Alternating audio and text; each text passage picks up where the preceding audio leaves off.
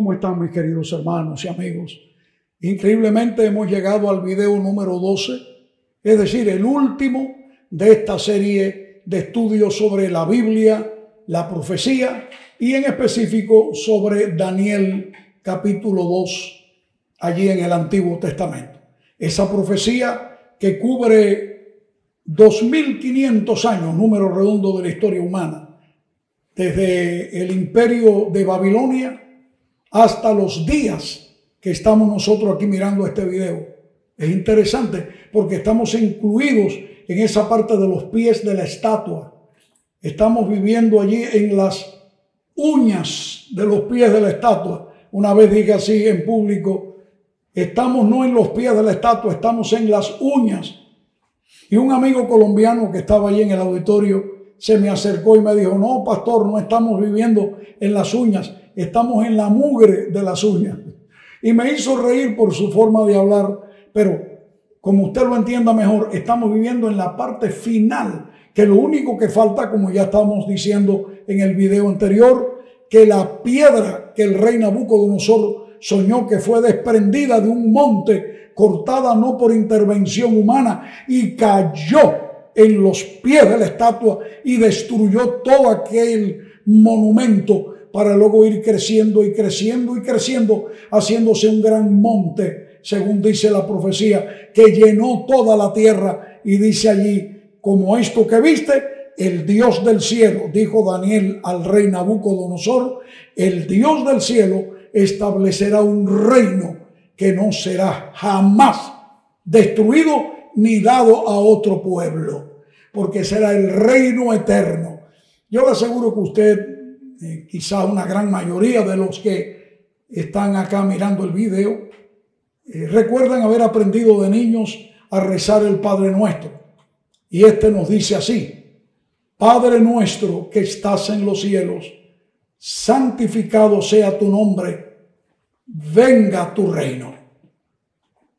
Es porque los cristianos siempre hemos esperado el reino de Dios, ese reino que Jesucristo va a establecer. Y la la gran noticia que tenemos es que ese reino está ya por ocurrir. Claro, hay una mala noticia previa y es que el mundo se está poniendo terriblemente difícil. Las guerras, el problema acá, la situación Rusia, Ucrania, todo el problema del resto del mundo que está envuelto en esta situación de alguna u otra manera. Esa es la, mala noticia. Pero como alguien dijo, siempre hay una frase ocurrente, lo bueno que tiene esto es lo malo que se está poniendo. Porque tiene que ponerse muy malo para que entonces intervenga la mano de nuestro Señor y Salvador. Saben ustedes, mis queridos, que el apóstol Pablo mm, llegó a prever esta situación. Y él lo dijo allí refiriéndose a que los tiempos van a ser cada vez más difíciles. Dice él, más los malos hombres y los engañadores irán de mal en peor, engañando y siendo engañados. No es eso lo que estamos viendo en el mundo, pero hay una esperanza aún mayor. No tenemos que temer.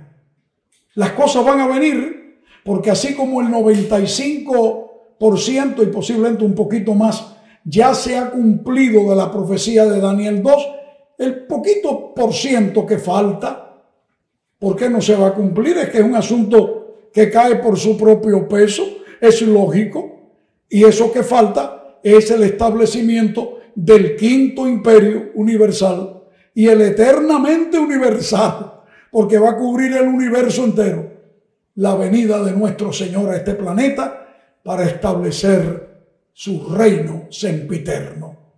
Él antes de retirarse lo prometió.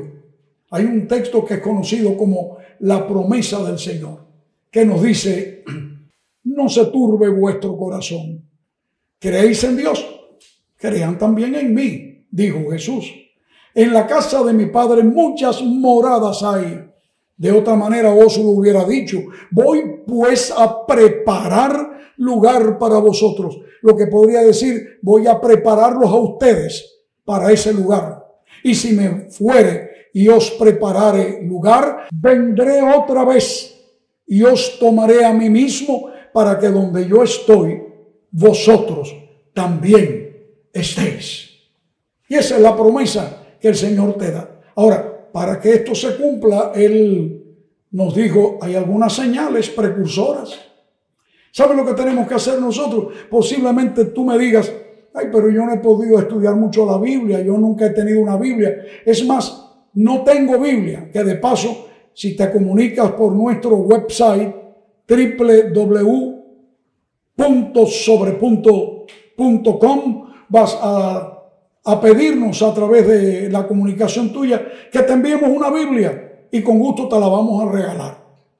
Pero alguien dice, yo no conozco tanto, ¿cómo puedo estar listo? Sabes que Jesucristo le dijo a sus discípulos y a nosotros también que van a haber algunas señales en el mundo que van a demostrar esto. Él habló de guerras, rumores de guerras, hambres, pestilencias, terremotos por diferentes lugares, problemas morales, un mundo corrompido en que a lo bueno se le llama malo y a lo malo se le llama bueno, cuando eh, nuestros niños están creciendo confundidos en cuanto a lo que tienen que hacer y decidir. Inclusive algunos han querido influenciar en ellos sobre su elección, sobre el género. Esto es importante. Si un niño nace varón o nace una niña, eh, todavía no decide, tiene ya que decidir, como si eso se pudiera decidir. Pero como eso hay muchas cosas que nos hacen ver amigos, estamos viviendo al final de la historia. Jesucristo en el capítulo 24 de San Mateo nos enseña algo. Él dice allí, respondiendo Jesús, les dijo, mirad que nadie os engañe, porque vendrán muchos en mi nombre diciendo yo soy el Cristo, y a muchos engañarán, y oiréis de guerras y rumores de guerras. Mirad mirad que no os turbéis, porque es necesario que todo esto acontezca, pero aún no es el fin, porque se levantará nación contra nación y reino contra reino, y habrá pestes y hambres y terremotos en diferentes lugares, pestilencias, epidemias, etc. Y todo esto será principio de dolores. ¿Y qué podemos decir de esto, amigos? Por ejemplo, esta pandemia del COVID-19 que ha paralizado el mundo por dos años, por más de dos años, y todavía no se sabe si pueda levantarse algún nuevo brote. Son cosas que Dios está castigando al mundo, como algunos dicen. Amigos, yo creo que no. Dios no castiga así. Es lo que está dejando ya que el mundo corra como él mismo ha querido correr y ha destruido el planeta el ser humano. Ahora está cosechando con el problema del calentamiento global, del problema de los océanos. Todo eso es señal de los tiempos. Pero algunas señales de carácter físico. Jesús dijo que habrían señales en los cielos y mencionó en el texto de San Mateo capítulo 24 que después de la tribulación de aquellos días el sol se oscurecerá y la luna no dará su luz y las estrellas caerán del cielo. Esto es ya, amigos, cosa de historia.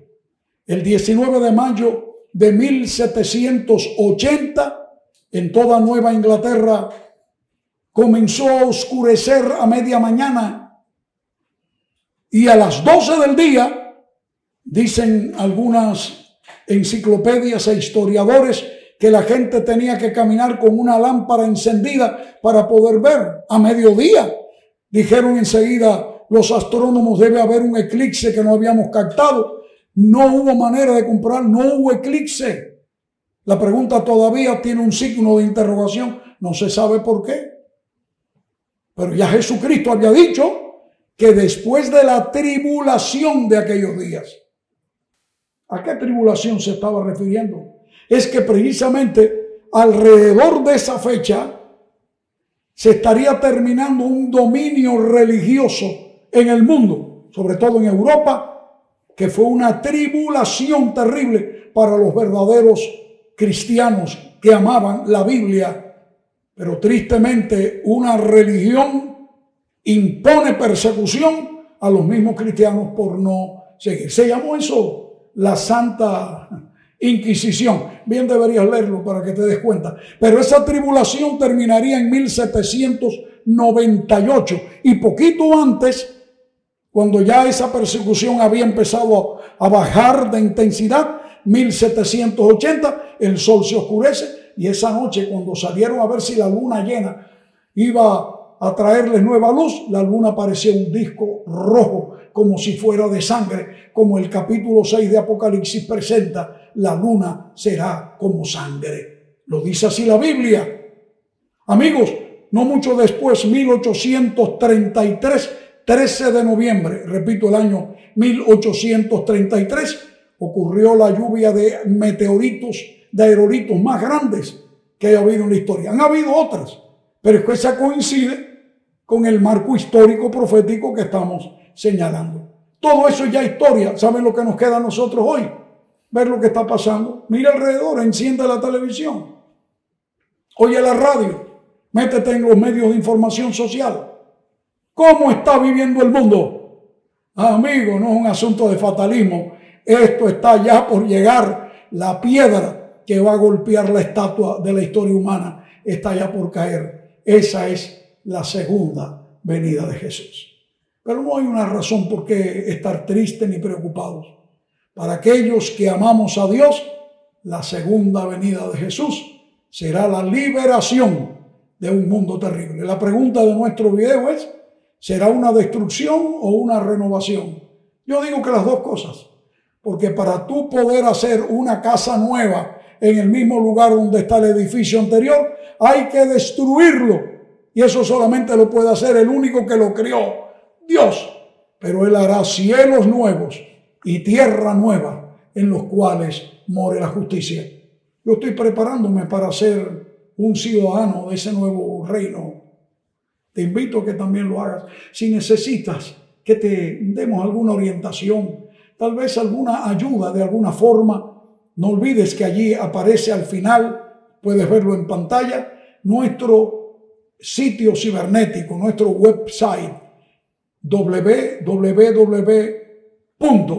y ahora viene la palabra seguida, punto sobre punto y después un puntito más, com o puedes conectarte con contacto arroba punto sobre punto puntito com. Y nosotros te vamos a responder con mucho gusto si necesitas una Biblia, si necesitas alguna orientación. Desde nuestro lugar acá podemos hacerte llegar por esa vía toda la información que necesitas. Porque cuando llegue ese reino, con la ayuda de Dios, usted y yo vamos a estar juntos. Que Dios le bendiga y no olvides la nueva serie que comenzará dentro de poco, que va a ser un diálogo contestando tu pregunta y de pasos, de paso aspiramos a que nos hagas algunas preguntas por los medios que te, te dimos. Están llegando preguntas y queremos contestarlas todas. Así que seguimos adelante en nuestra nueva serie, punto sobre punto.